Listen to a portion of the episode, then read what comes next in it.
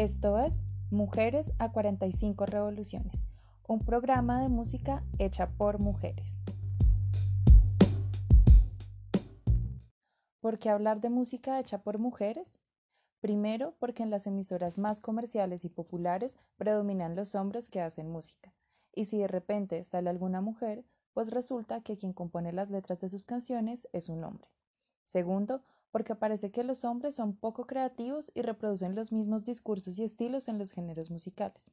Claro, hablando de las canciones que se reproducen en las emisoras más comerciales y populares, las que suenan en los buses, en la calle, en los establecimientos de comercio, en los lugares más populares. Cabe aclarar que con esto no quiero desmeritar el trabajo de otros hombres que hacen música y que no se encuentran en esta industria, en esta gran industria musical. Noisferatu, Mito, Marea, GP, Jim Morrison, etc. La lista es muy larga. Podría mencionar muchísimos más que acompañaron mi vida desde la adolescencia hasta hoy.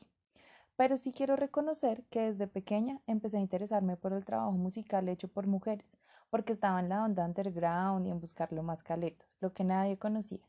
Y aquí viene mi tercer argumento.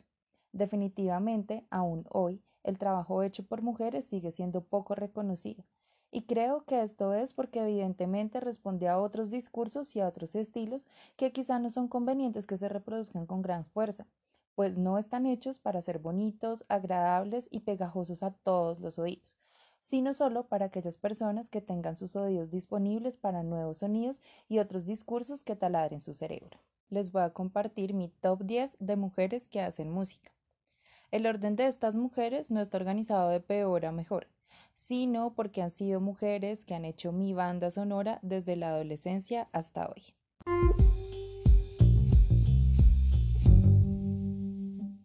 En el top 10 tenemos a Janis Joplin. La empecé a escuchar cuando tenía más o menos 13 años. Lo primero que llamó mi atención fue su melena indomable, luego el ritmo de sus canciones y su increíble y particular voz. Tenía desde baladas muy romanticonas hasta rockcito bailable y divertido. Y como sus letras eran en inglés, tuve que preocuparme por aprender más su idioma y traducir sus canciones. Acá les comparto un fragmento de mi canción favorita, Me and Bobby McGee, una canción que me lleva a entender el carácter libre de las personas y del amor. Nadie nos pertenece.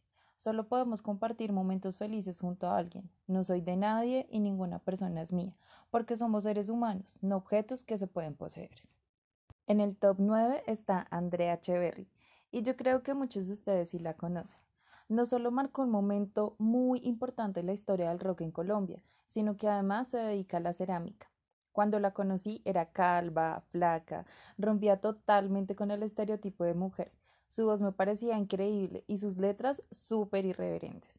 Me parecía una nena parada. Por eso les comparto Cosita Seria, una canción que pone en duda estas formas convencionales de ser mujer.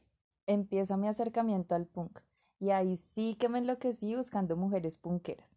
De hecho, les prometo un programa de solo mujeres que hacen punk.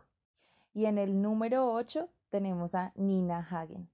Esta alemana me rayó la cabeza con su estilo y además es de una riqueza musical enorme. Incluyen algunas de sus composiciones otros géneros musicales. Me gustó y aún me gusta porque su sonido, su estética y su voz es supremamente experimental. Se sale de todo lo que es cantar bonito. En el top 7 están las mexicanas de las ultrasónicas. Estas mujeres definitivamente me divertían muchísimo con su ironía y su atrevimiento. Sus canciones son muy ridículas y eso me parecía genial, pues lo hacían totalmente a propósito para ironizar ciertas situaciones de la vida cotidiana, de nuestra vida cotidiana como mujeres. Acá los dejo con Gracias mamá, mi banda sonora de una época con mis amigas de la universidad que nos enseñó a aceptar la diversidad de los cuerpos y las diferentes formas de habitar el mundo. En el top 6 les tengo a esta mujer argentina que me enseñó a disfrutar otras formas de mover el cuerpito. Me invitó a conocer otros géneros musicales como la electrónica y además me acercó a la sabiduría ancestral que nos heredaron nuestras abuelas. Los dejo con Curandera de Miss Bolivia y Paloma del Cerro. Bueno, y gracias a Miss Bolivia también me empiezo a acercar al rap y conozco a esta increíble mujer, Sara Eve, una mujer argentina que me cautivó con esta canción. Tuve que quemar. Decían unos viejos amigos punkis, hay que destruir para volver a construir.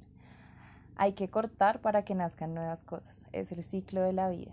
Y con Sara empecé a interesarme muchísimo más por el rap.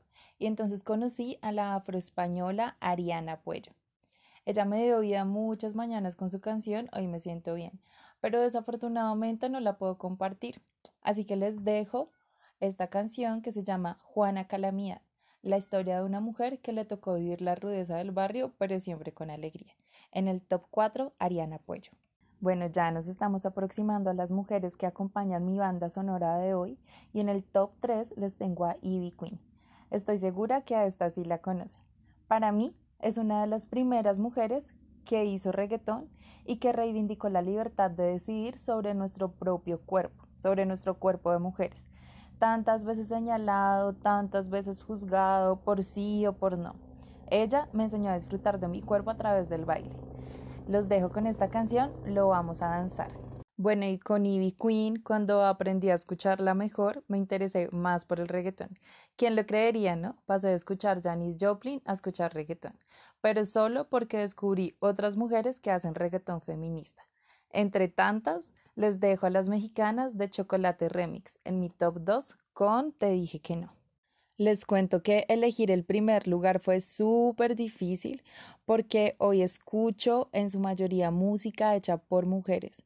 Son muy pocos los hombres que están en mi playlist, pero bueno, igual tendré suficiente tiempo para compartirles a todas estas maravillosas mujeres que acompañan hoy mis días con su música. Pero hoy les dejo en el primer lugar a esta manizalita, la muchacha quien habla de todas las injusticias que vivimos en nuestro país como mujeres y como seres humanos.